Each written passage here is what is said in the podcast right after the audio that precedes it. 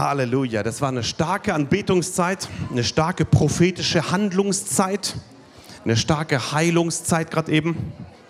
Und während wir hier unten sitzen, wird oben auch Hände aufgelegt, ja? Nach, nach äh, Markus 16 Kranken werden sie die Hände auflegen und sie werden gesund werden. Wenn du auch noch persönliches Händeauflege-Gebet haben willst, kannst du auch noch in die Reihe nach hinten gehen, da hinten. Ein paar Plätze sind frei. In die Liste eintragen und dann wirst du nach oben mitgenommen, wo die heißen sieben Teams auf dich warten, ja? Wunderbar. Lass uns ins Wort hineingehen, ins Wort Gottes, denn er sandte sein Wort und heilte sie. Jawohl. Lass uns mal hineinschauen in Apostelgeschichte Kapitel 5, Vers 12. Apostelgeschichte 5, Vers 12. Aber durch die Hände der Apostel geschahen viele Zeichen und Wunder unter dem Volk. Wow. Das ist heute auch schon geschehen. Durch den Apostel Ralf. Können wir ein halbes Amen sagen? Ja? Okay, gut. Alles aus Glauben, ja? Und sie waren alle einmütig in der Säulenhalle Salomos. Also wir haben auch eine Säule hier drin in der Halle, ja, eine Säulenhalle.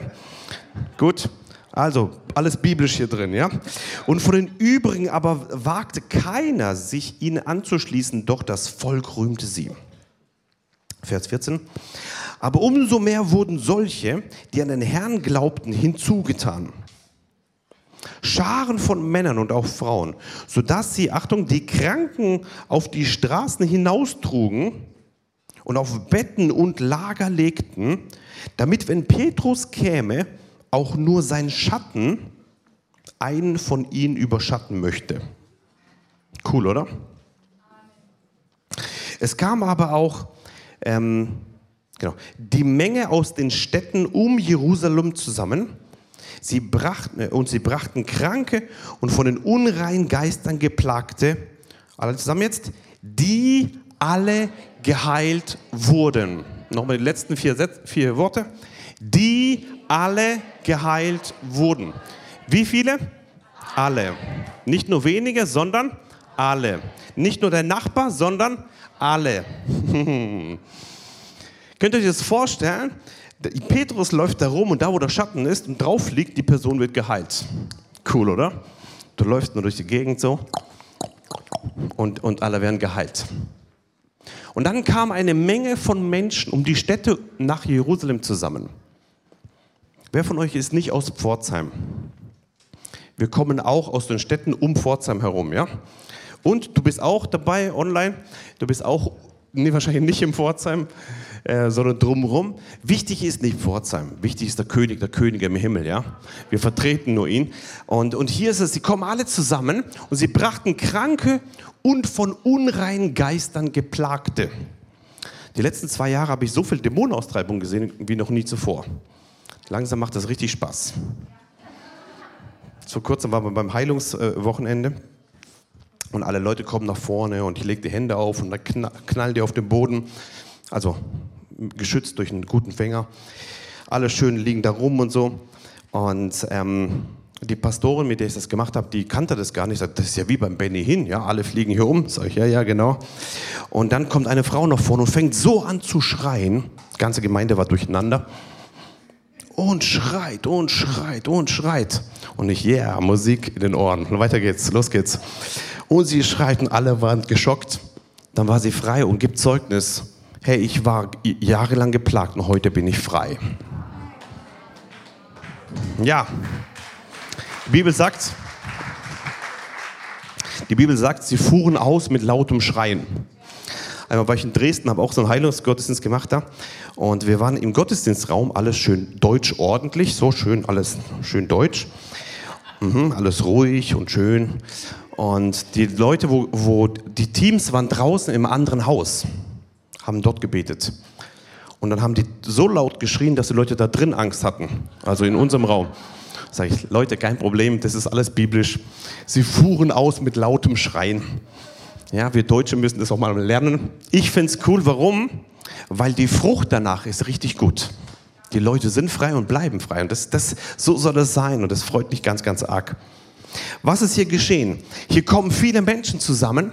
Und es war bekannt, dass da ist ein Ort der Heilung. Es ist bekannt, dass hier ein Ort der Heilung ist. Deswegen bist du da. Und sie kommen von allen Städten zusammen und sie brachten ihre Kranken und die dämonisch Besessenen oder von unreinen Geistern geplagte. Und jetzt kommt das Endergebnis. Das ist das Evangelium. Die alle geheilt wurden. Möchtest du heute geheilt nach Hause gehen? Alle, alle, alle, alle. Jawohl. Wenn, als Jesus geheilt hat, hat er immer eins gesagt: Dein Glaube hat dich geheilt. Da kommen so viele Leute auf ihn zu und er sagt, wow, gut, super. Und dann sagt er immer, dein Glaube hat dich geheilt. So ist der Glaube der Schlüssel für Heilung. Und ich möchte dir ein paar Tipps geben, wie man im Glauben vorankommt. Wozu? Damit du geheilt wirst und geheilt bleibst. Ganz wichtig, ja. Ist aber der gleiche Weg, nämlich durch Glauben.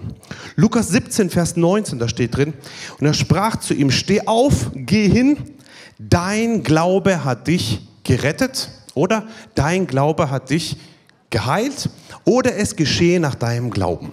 Lukas 8, 50, als aber Jesus es hörte, antwortete er ihm, fürchte dich nicht, glaube nur und sie wird gerettet werden. So sehen wir, dass der Glaube der Schlüssel ist überhaupt, um zu empfangen von Gott. Denn wer sich Gott naht, muss glauben, dass er ist und den, die ihn suchen, ein Belohner sein wird. Ich möchte dir ein paar Tipps geben, wie du diesen Glauben aufbauen kannst, dass wenn du morgens aufstehst, dass Jesus zu dir sagt, dein Glaube hat dich geheilt. Wer von euch möchte so eine persönliche Jesus, hm, gleich, gleich, gleich, gleich, gleich. Jesus-Gespräch haben, wo er dir sagt, dein Glaube hat dich geheilt. Somit ist nicht Daniel entscheidend, nicht das Missionszweck, nicht deine Kleidung, wo du sitzt, nicht das Online-Zugang. Entscheidend ist dein Glaube. Und, und, den wollen wir aufbauen. Ich möchte ein paar Tipps geben, wie dieser Glaube wächst in dir, in, in dir für Heilung. Punkt Nummer eins, sei dir sicher, dass Heilung sein Wille ist. Wenn du hier nicht glaubst, dass Gott dich heilen will, dann ist die Eingangstür zu. Einfach zu. Viele Leute denken, Gott will mich strafen. Ich habe Sünde gemacht. Gott will mich strafen und deswegen lässt er mich leiden und muss ich krank sein. Antwort nein, nein, nein, nein, nein. Da kommt dieser Aussätzige zu Jesus. Wenn du mich heilen willst oder möchtest, ja, wenn du willst, kannst du mich reinigen. Und Jesus streckt die Hand aus, ergreift ihn und sagt zu ihm, ich will. Jesus sagt es deutlich, ob er heilen will, ich will. Dann sagen manche Menschen, ja, das war bei ihm, aber nicht bei mir. Nein, nein, nein, es gibt keine Ansehen der Person. Bei Gott sind alle Menschen gleich. Ja, aber das war mal früher. Heute hat Gott seine Meinung geändert. Wir Menschen ändern oft unsere Meinung aber einer nichts, nicht Gott. Denn, äh, Hebräer 13,8, Jesus derselbe gestern und heute und in Ewigkeit. Und so wie er es damals gesagt hat, die gleiche Meinung hat er auch noch heute. Und auch noch morgen. er ist der gleiche. Der, denn er sagt immer, ich will. Sei dir sicher, dass Heilung sein Wille ist. Amen. Punkt Nummer zwei, studiere sein Wort. Nicht google deine Krankheit.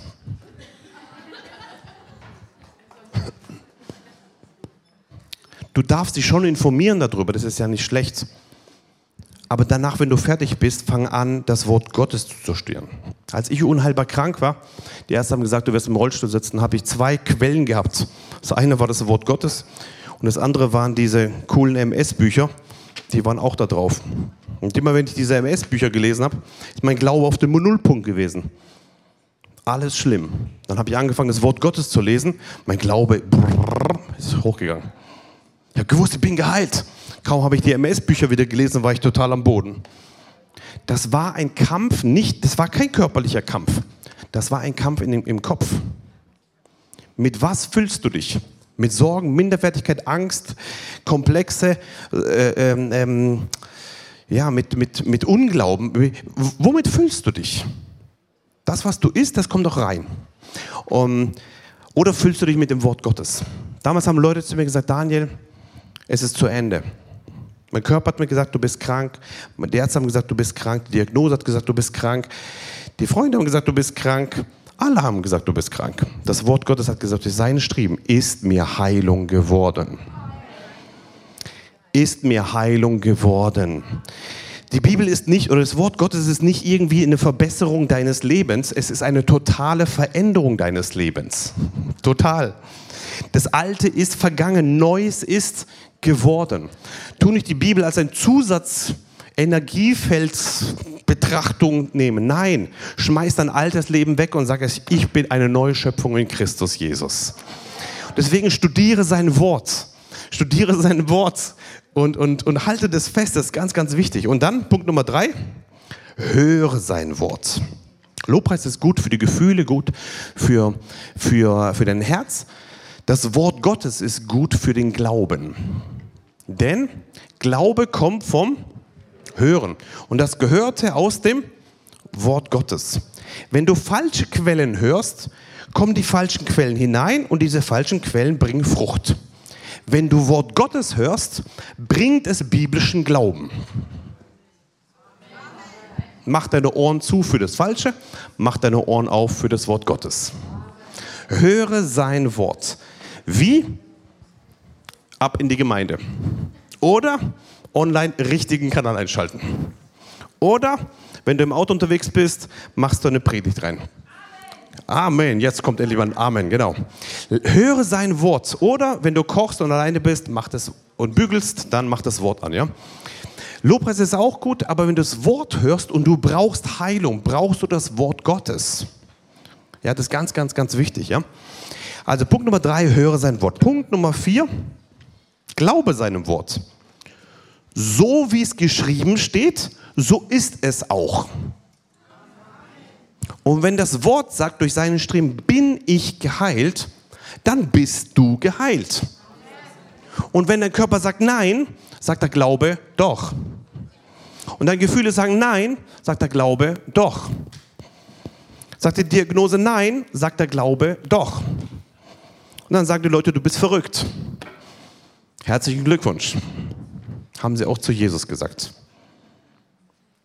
Der Glaubende ist verrückt. Verrückt. Woanders hingerückt. Vom Reich der Finsternis in den Reich seines geliebten Sohnes. Ja? So ist der Glaubende.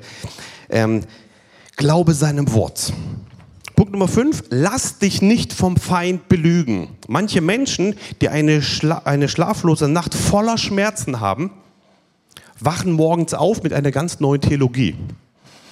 Die haben sich die Nacht über vom Feind belügen lassen. Wie heißt die Theologie? Frühstückstisch. Schatz, ich glaube, mit mir geht es zu Ende. Ich muss jetzt einen Arzt anrufen. Haben wir schon ein Testament gemacht?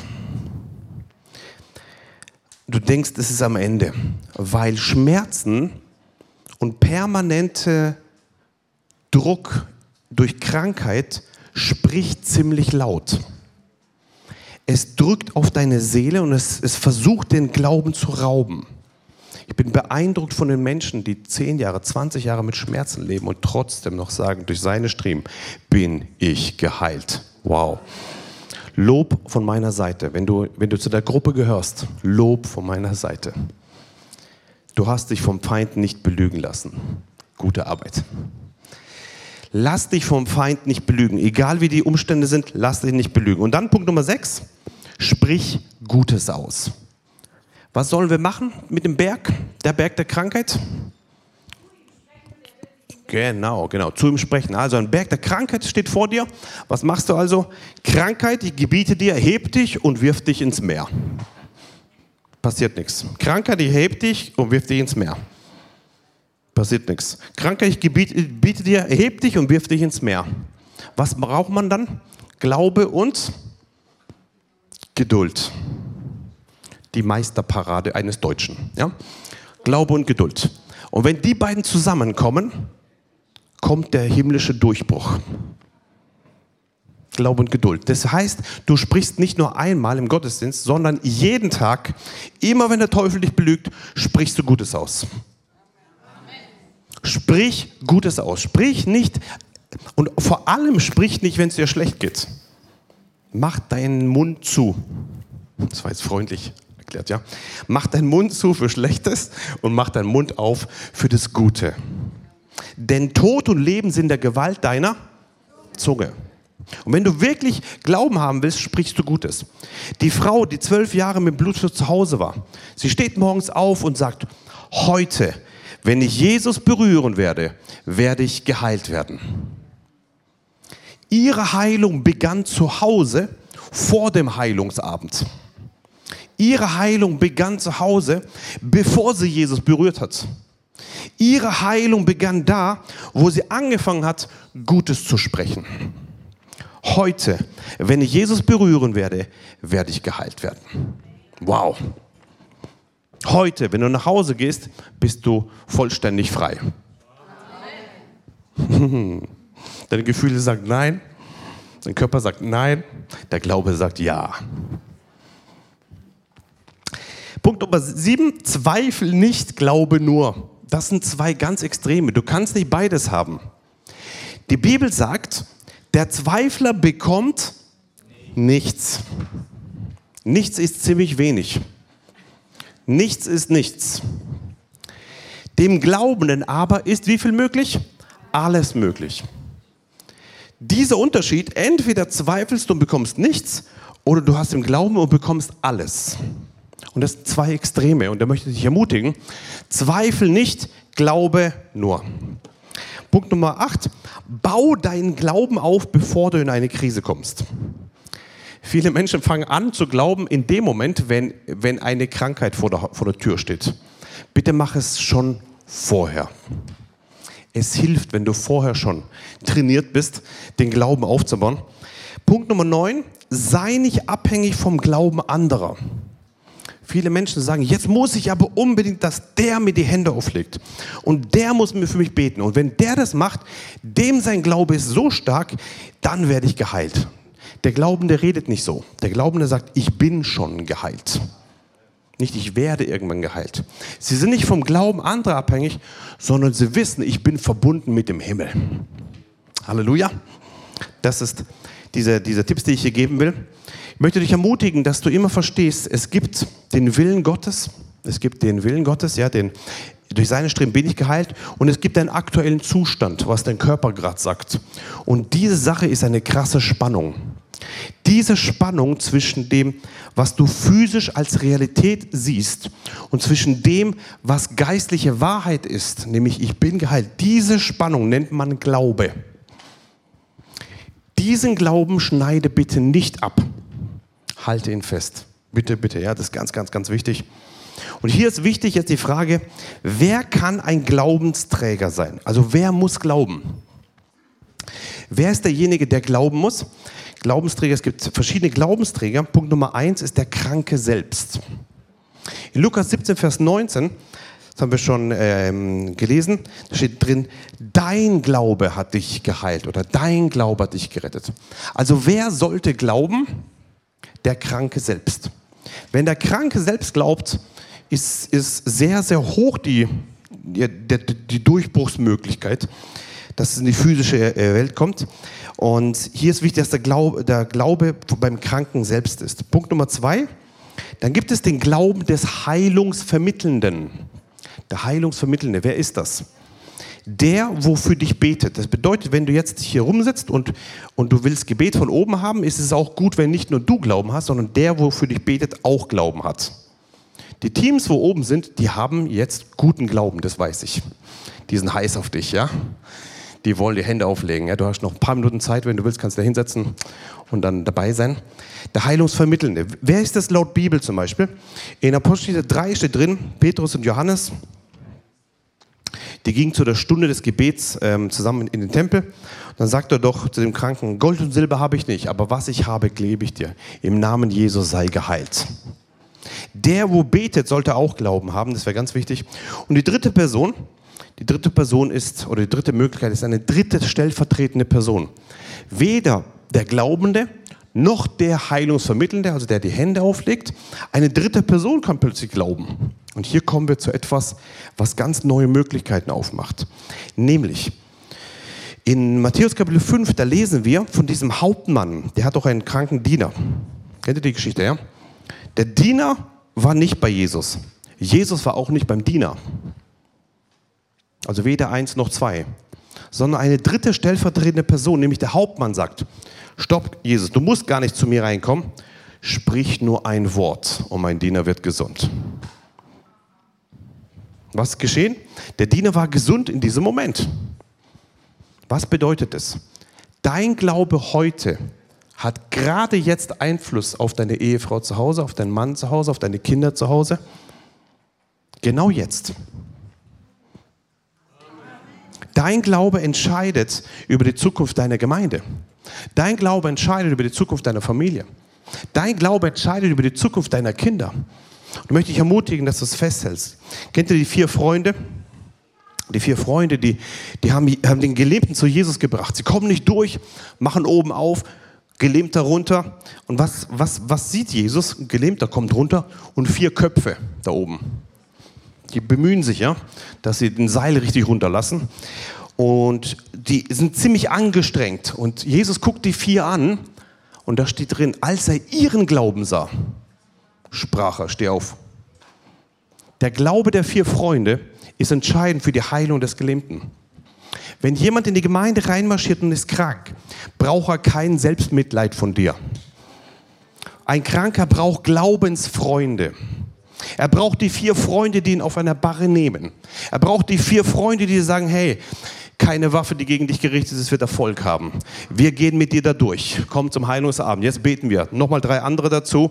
Ihr legt vier Hände auf und sagt in Jesu Namen, sei frei, sei geheilt. Jawohl, Regina Hegele, bitte zum Eingang kommen. Halleluja. Wunderbar.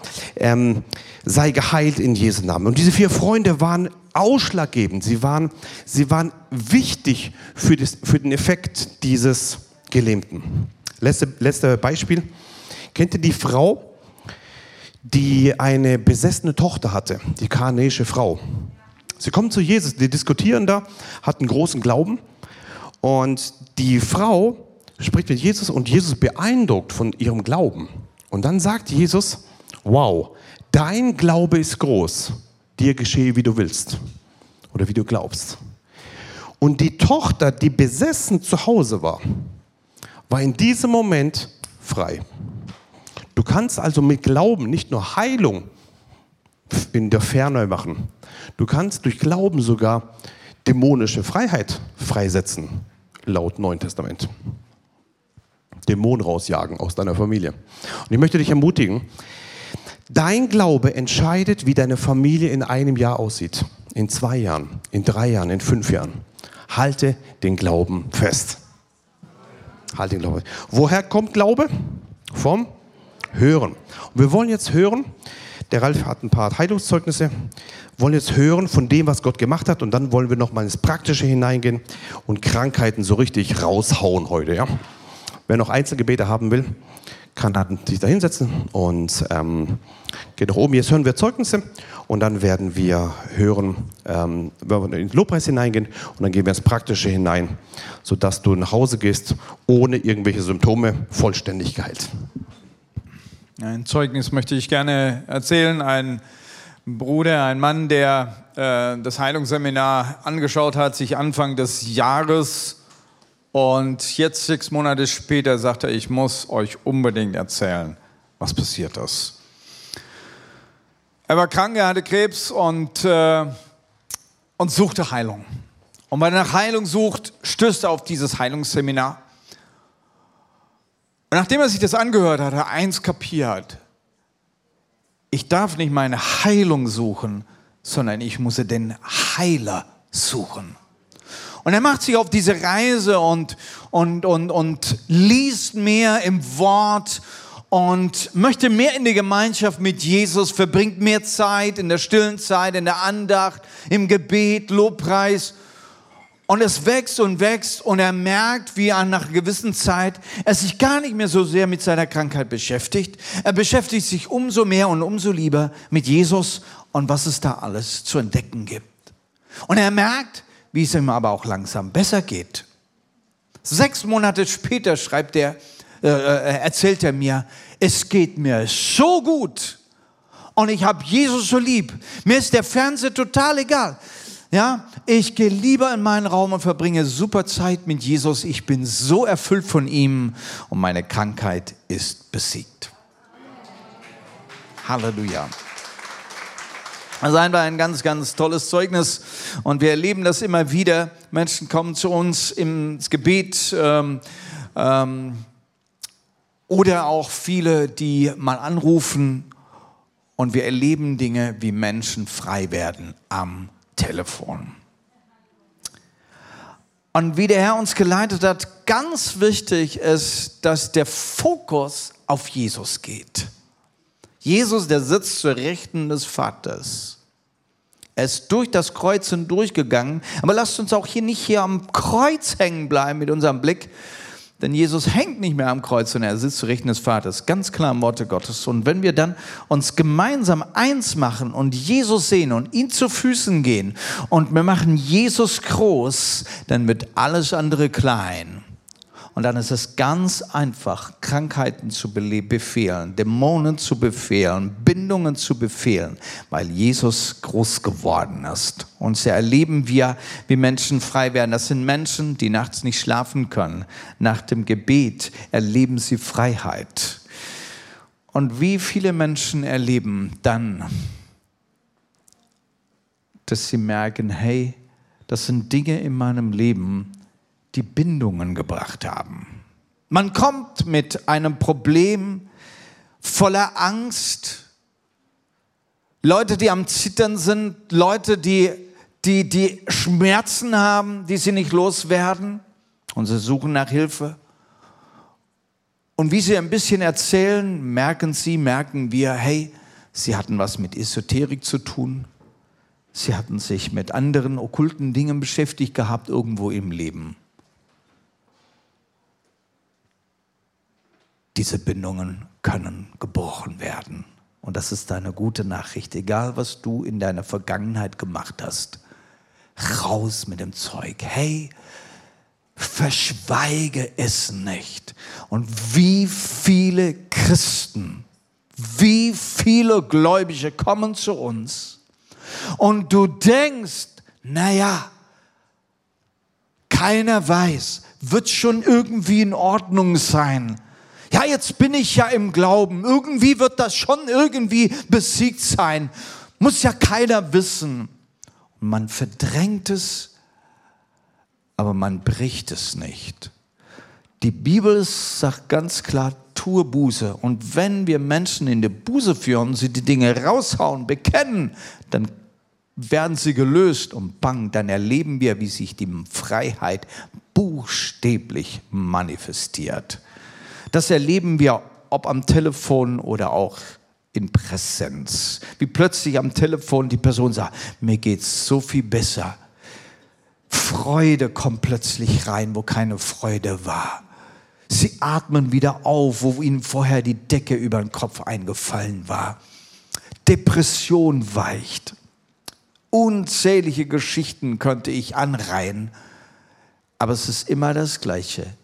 Wenn Menschen diese Dinge bekennen, grabe ein bisschen deine Vergangenheit. Hast du Dinge vergraben, die du bekennen kannst, die du bekennen solltest?